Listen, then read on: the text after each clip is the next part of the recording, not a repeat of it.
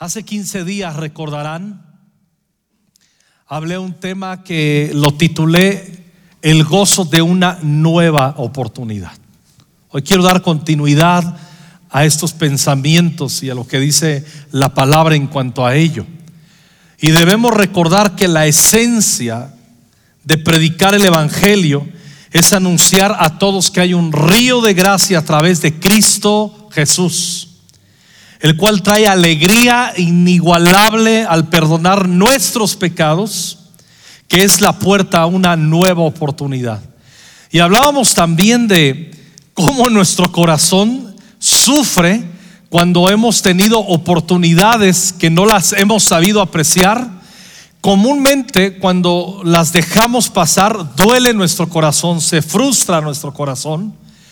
Y ahí hasta llegamos a creer que ya no habrá otra oportunidad. Recuerda, tú y yo no tenemos derecho a decir que cuál fue la última oportunidad. De hecho, cuando vivimos bajo la gracia, vamos a encontrar que el corazón del Señor es, eh, lo voy a decir con un proverbio, siete veces cae el justo y Dios vuelve a levantarlo. Esa es la gracia de Dios. Y no mencioné que eh, a Esaú lo pusimos como recurso, como ejemplo bíblico, cómo fue un hombre que recibió la primogenitura, recibió una oportunidad de vivir como primogénito, de heredar. Eh, increíble Esaú, pero no apreció esa oportunidad, se le fue de sus manos y cuando se enteró que la había dejado ir, tuvo amargura en su corazón, según Hebreos capítulo 12. Pero la esencia del gozo de una nueva oportunidad la da el Evangelio, nos la da Cristo.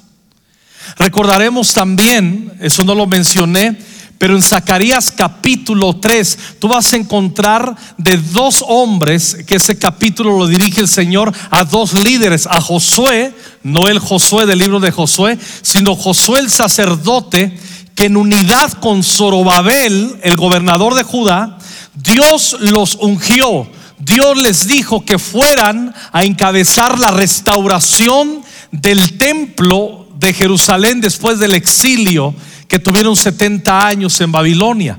Y estos cuando regresan hacen un, hacen un trabajo inicial extraordinario. Pero recordarán que vinieron intimidaciones durante 15 años, 15 años no hicieron nada, entraron en una pausa hasta que viene el, profeta Ageo y el profeta Zacarías. Y en el capítulo 3 vemos a un sumo sacerdote Josué deprimido porque no cumplió no, no valoró la oportunidad que Dios le había dado de encabezar la restauración del templo y está metido y sumergido en una depresión increíble siente que no sirve para nada, eh, se quiere morir el tipo, está deprimido y se levanta la intercesión, se levanta el intercesor. El ángel del Señor reprende a Satanás y a, Josué el sumo sacerdote le dice, yo estoy contigo, quítenle las vestiduras sucias, quítenle ese, ese turbante, ese gorro sucio y, y le pone un turbante nuevo que representa nuevos pensamientos, le pone vestiduras nuevas y el Señor le dice, si andas delante de mí, tendrás otra oportunidad y te usaré y te levantaré. Y vemos en el capítulo 3 la gracia del Señor, el Dios que nos da el gozo de nuevas oportunidades. Así es que debemos recordarlo siempre. Y debemos de abrazar siempre. Y, recordarán que les dije también, gracia, hazlo un sinónimo de una nueva oportunidad, del gozo de una nueva oportunidad. Pero ahora quiero hablar un eslabón sobre el tema. Ahora hablaremos del gozo de dar una nueva oportunidad, no solamente recibir. Eso ya quedó bien claro. Recibimos las oportunidades de Dios, pero tenemos que ser muy cuidadosos en comunicar esas bendiciones a otros. Como dijo el Señor Jesucristo, nuestro amado Jesús, lo que recibimos de gracia, debemos liberarlo a otros de gracia, compartir a otros esa gracia. A veces nos confundimos pensando, de veras estoy siendo un discípulo, estoy llevando una vida cristiana, estoy teniendo una mente renovada, está Cristo formándose en mí, ¿cómo voy? Porque, eh, porque Satanás es especialista en, en señalar nuestras deficiencias y dejarnos, si somos descuidados, sumidos en nuestras imperfecciones, deficiencias, para deprimirnos y nos mete un espíritu de condenación. ¿Cómo nosotros podemos darnos cuenta entonces que Cristo está siendo formado en nosotros? Es muy sencillo. Lo que recibimos de Dios, lo suministramos a otros. Somos reproductores de las gracias de Dios.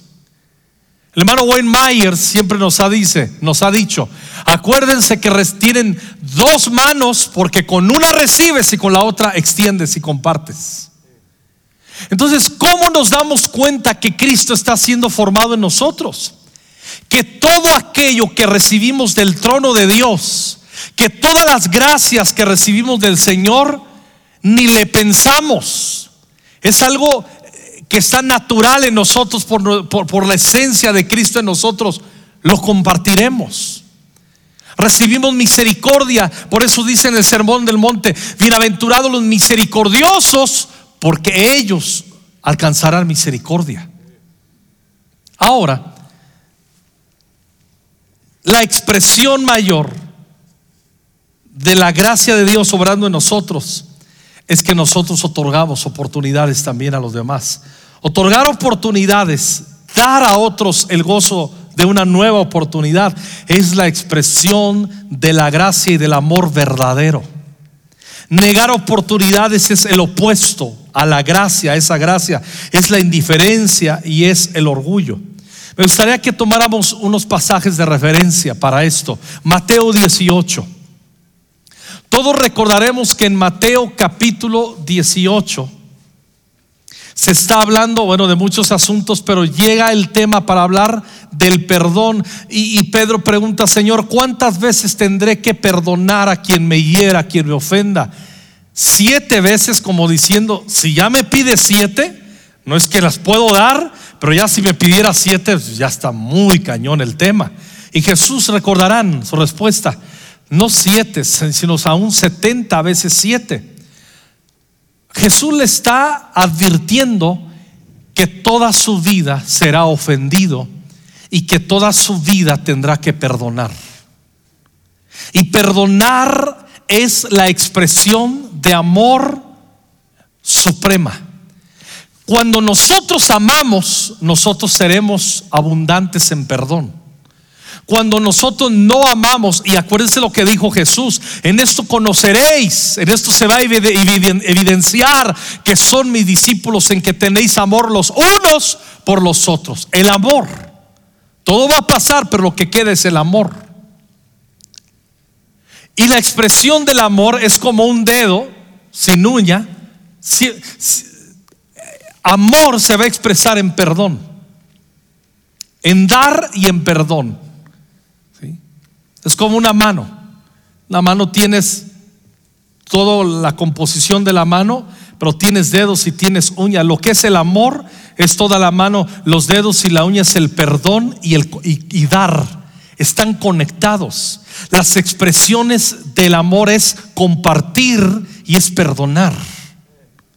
Entonces, ¿cómo nosotros podemos dar el gozo de una nueva oportunidad a otros? Mateo 18, 23. Por eso, el reino de los cielos puede compararse a cierto rey que quiso ajustar cuentas con sus siervos. Al comenzar a ajustarlas, le fue prestado, le fue presentado uno que le debía 10 mil talentos, 216 toneladas de plata. Háganle cuentas. 216 toneladas de plata. Hago una pregunta. Con 216 toneladas de plata, tú podrías asegurar un buen futuro financiero para ti y para tus generaciones. Claro que sí, con menos que eso. Pero 216 toneladas de plata era lo que le prestaron y lo que debía, quizás con intereses. Pero no teniendo él con qué pagar, su señor ordenó que lo vendieran junto con su mujer e hijos y todo cuanto poseía, así pagaría la deuda. ¿qué hace este hombre que está en aprietos y que no puede pagar? Entonces el siervo cayó postrado ante él diciendo, tenga paciencia conmigo y todo se lo pagaré. El 27 es magistral. Y el Señor de aquel siervo tuvo compasión, lo soltó y le perdonó la deuda. Le perdonó 216 toneladas de plata. No le dio un nuevo plazo. No hicieron un refinanciamiento. Le dijo, no me debes nada. Ahí muere. Ya no eres deudor. Yo asumo tu deuda. Eso es la gracia, ese es el Evangelio. Pero al salir aquel siervo, encontró a uno de sus consiervos que le debía 100 denarios, unas cuantas monedas de plata, no toneladas, ni, ni por asomo.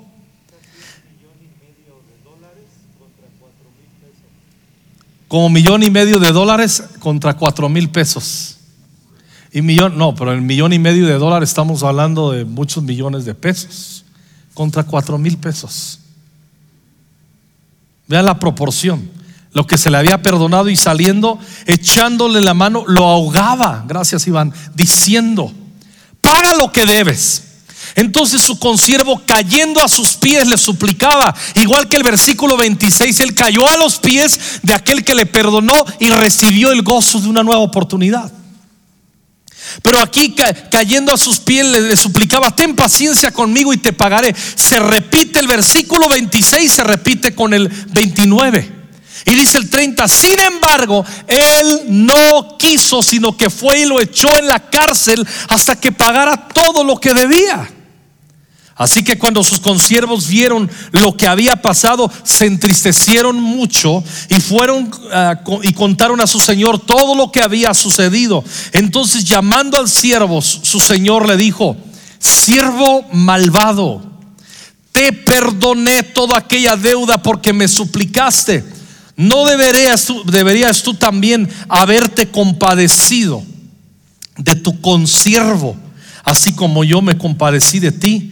Y enfurecido, su señor lo entregó a los verdugos hasta que pagara todo lo que le debía.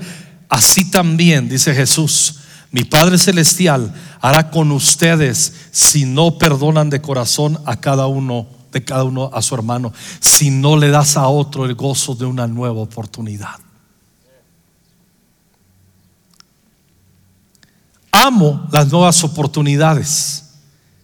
Pero cuando Cristo ha sido formado en mí, amaré dar también nuevas oportunidades. Es lo que marca la diferencia. Un niño, cuando, es, cuando somos niños, el apóstol Pablo le dice, cuando yo era niño, pensaba como niño, hablaba como niño, juzgaba como niño, mas cuando ya maduré, cuando fui hombre, dejé lo que era de niño. Y que es algo muy peculiar de los niños. Les gusta recibir y nunca quieren compartir.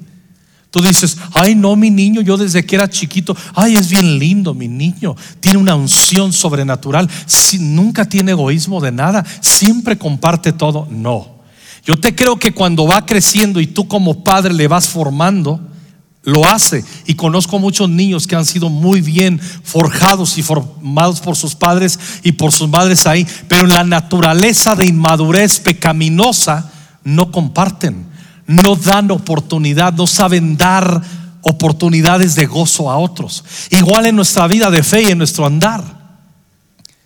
Si solamente queremos las gracias del Señor sin entender que estas gracias son para compartir a otros, algo necesitamos enderezar en nuestro corazón.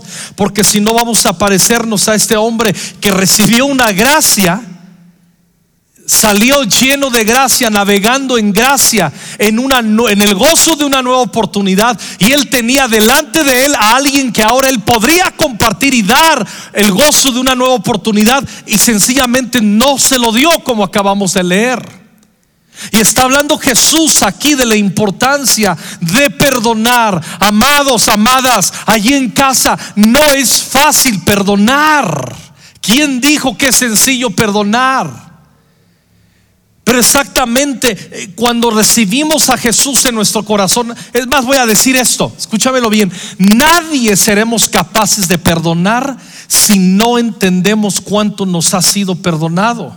De ahí que cuando nosotros vamos a Colosenses capítulo 3, en el versículo 12 dice, Dios los ama mucho a ustedes y los ha elegido para que formen parte de un pueblo. Y por cuanto son parte de un pueblo, por eso vivan como se espera de ustedes. Miren lo que dice en Colosenses Pablo. Vivan como se espera de ustedes. Amen a los demás, sean buenos, humildes, amables y pacientes. Sean tolerantes los unos con los otros y si alguien tiene alguna queja con otro, perdónense, así como el Señor los ha perdonado a ustedes. Podríamos tener muchos pretextos para no perdonar. Pero en el momento en que entendemos cuánto nos ha sido perdonado, es imposible competir ante el poder de la cruz que nos fue dado que fue dado a nuestro favor. Es imposible. Es imposible. Por eso, ¿cómo sabes tú que de veras estás en la fe? ¿Cómo sabes que de veras eres cristiano y cristiana? Esto está bien, venir a la iglesia. ¿Cómo sabes que estás madurando? ¿Cómo sabes que tu mente está renovada? ¿Cómo sabes que Cristo está creciendo, ensanchándote en ti, dando y perdonando, ministrando amor? Dando, siendo autores del gozo de nuevas oportunidades a los demás. El 14, y sobre todo, ámense unos a otros, porque el amor es, es el mejor lazo de unión. Ustedes fueron llamados a formar un solo cuerpo, el cuerpo de Cristo. Dejen que la paz de Cristo gobierne sus corazones y sean agradecidos. Está conectada a la salud de una iglesia, a la madurez de miembros en la iglesia dando oportunidades a los demás. ¿Tú eres autor del gozo de nuevas oportunidades cuando alguien te ofende? No existe no existe la posibilidad de un matrimonio, por más que nos digamos cosas al principio, no me burlo de ello, genuinas. Prometo amarte, estar contigo. Todo eso, todo eso, eso está bien, está padre, es genuino, no nos burlamos, no. Pero lo único que puede sostener un matrimonio es nosotros ser receptores de nuevas oportunidades y autores a nuestro cónyuge de nuevas oportunidades. ¿Cómo? Perdonando. Es la única manera. Dice, ay, mira, esos están bien enamorados. Eh, eh, eh, el amor, el amor idealista no sostiene un matrimonio. El amor en la perspectiva de la cruz sustenta un matrimonio que es perdono como Cristo me perdonó. ¿Mm? Entonces, no hay otra manera. Quien entiende el perdón de la cruz a su favor nunca aplazará perdonar a sus ofensores, pues perdonando aumenta en ellos el gozo de una nueva oportunidad.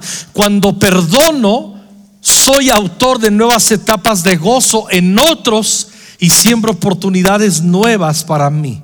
Me gustaría cerrar con un ejemplo. Una parte de la escritura, primero de Samuel capítulo 30. Versículos 18 en adelante. Recordarán el contexto. De hecho, 1 Samuel 30 es el recurso de los hombres. Aquí eh, sabemos que somos recuperadores.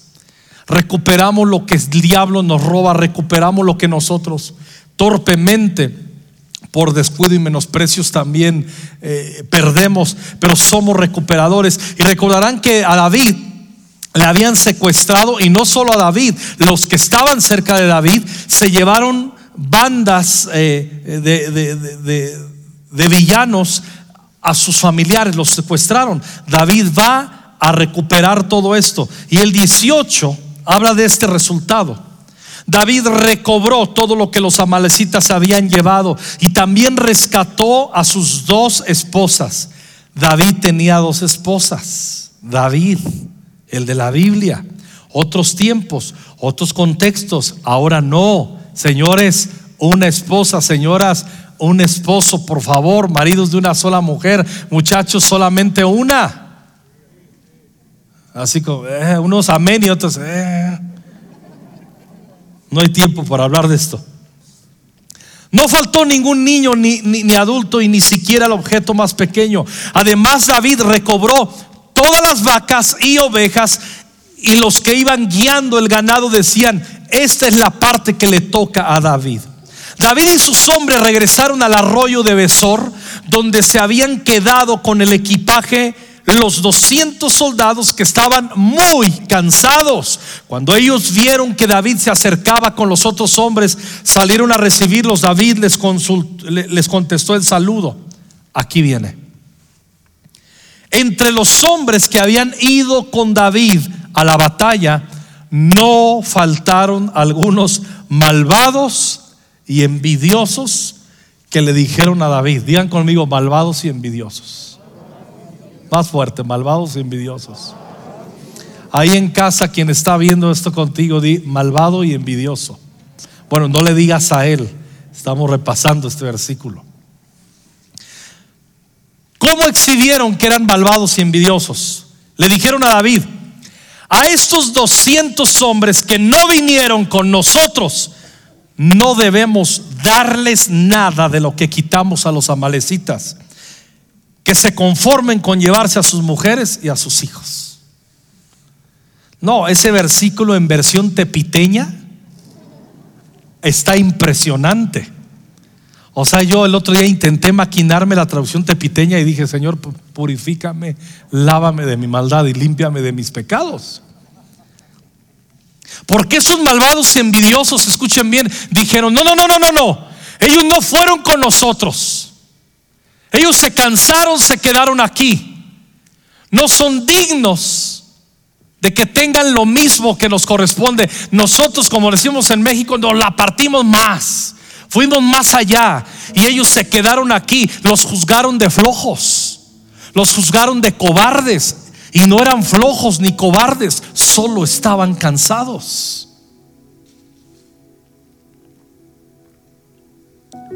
Y dijeron ellos, ¿por qué les vamos a dar? Que agarren a sus mujeres y a sus niños y que se den de, bien servidos y bien pagados con ello. Ahora, cuando estos hombres iban camino a recuperar todos esos 200 que no tuvieron fuerzas, ¿tú crees que lo hicieron por falta de amor?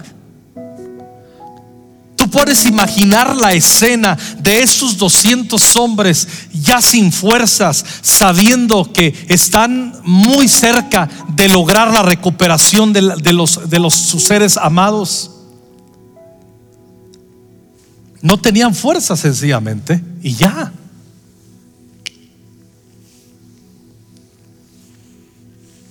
Al quedarse ahí, sugirieron estos malvados ¿por qué les tenemos que dar el gozo de una recompensa, de una oportunidad? Lo mismo que hizo aquel perverso en capítulo 18 que leímos en Mateo. Recibió gracia, pero no quiso dar gracia. Y David lo expone en su lugar. David les dijo en el 23, no hermanos míos, no debemos hacer esto. Después de todo, Dios nos ha dado todo esto. Y nos cuidó y ayudó a vencer a estos amalecitas ladrones. David reconoció lo que leemos en Santiago, que toda buena dádiva y que todo don perfecto provienen de lo alto. David está reconociendo que si pudo recuperar lo que había perdido, que si Dios los ayudó a vencer, que todas las cosas buenas venían del Señor, que Dios era el autor, que Dios estaba a espaldas velando por ello, como lo hace contigo, como lo hace a mi favor también. ¿Por qué, por qué diezmamos? ¿Por qué ofrendamos? ¿Por qué consumimos menos y compartimos más? Porque tenemos una revelación de la gracia. Entendemos que todas las cosas que recibimos vienen de Dios. Por eso cuando somos inmaduros, ¿y por qué tengo que diezmar? ¿Y por qué tengo ofrendar? ¿Y por qué debo compartir a otros? Y la palabra tengo que y debo que quedan canceladas cuando entendemos la gracia. Es quiero compartir, quiero honrar, quiero levantar el nombre del Señor, quiero reconocer, ensalzar el nombre del Señor. Cambia completamente eh, nuestra manera de ver las cosas. Lo hacemos con el espíritu correcto al diezmar, al ofrendar. David reconocía que todo venía del Señor, que Él les ayudó a vencer 24. Además, les dice David a esos, perversos, a esos egoístas, nadie va a estar de acuerdo con ustedes. Pues le debe tocar lo mismo al que va a la batalla que al que se queda a cuidar el equipaje.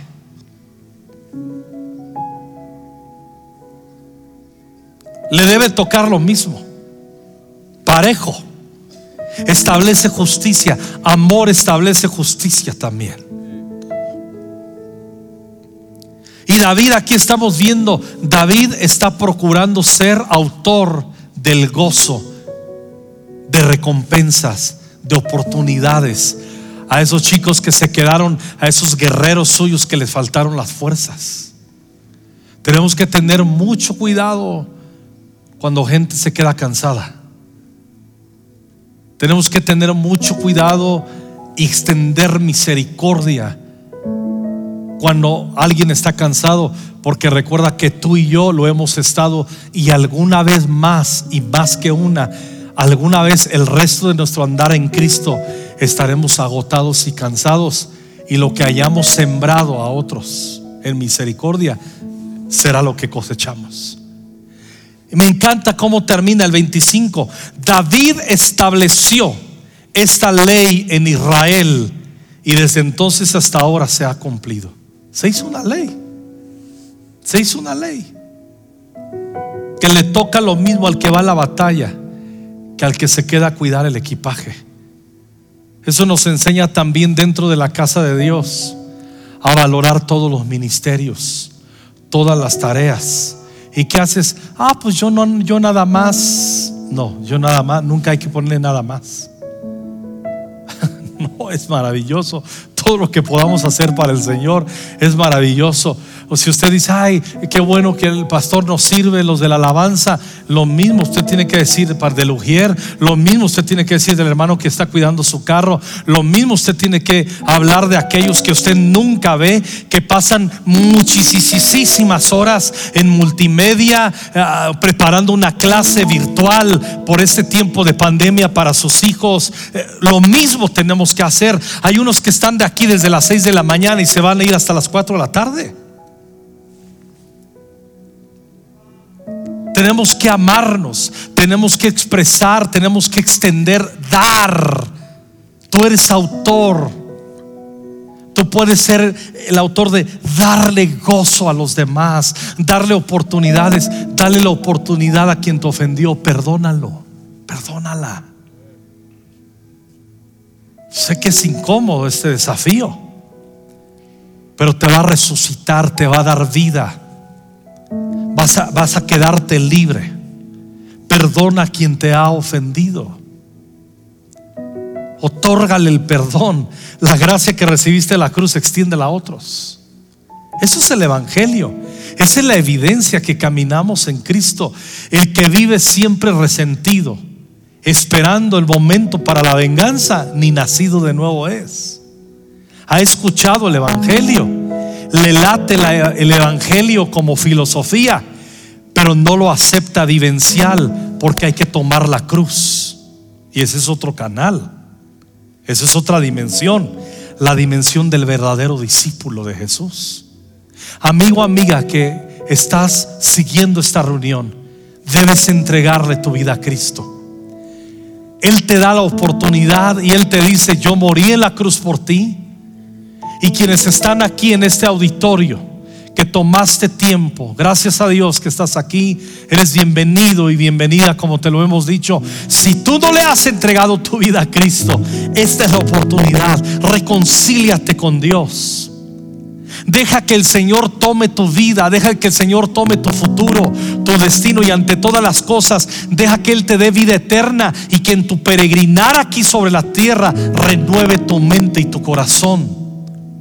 Y que tú te puedas convertir en un receptor de oportunidad para luego compartir a otros. Cambia el destino de tu familia, quebranta las maldiciones, entregando tu vida a Cristo y dando la gracia de Dios a tu familia. Ese es el poder del Evangelio. Cambia tu historia y cambia la historia de otros. Ese es el poder del Evangelio con un mensaje sencillo. Jesús perdona pecados y yo también te perdono como Jesús me perdonó. Es todo el Evangelio. Por eso es palabra de locura a los que se pierden, pero a quienes nos salvamos, a nosotros, es poder de Dios. Es poder de Dios.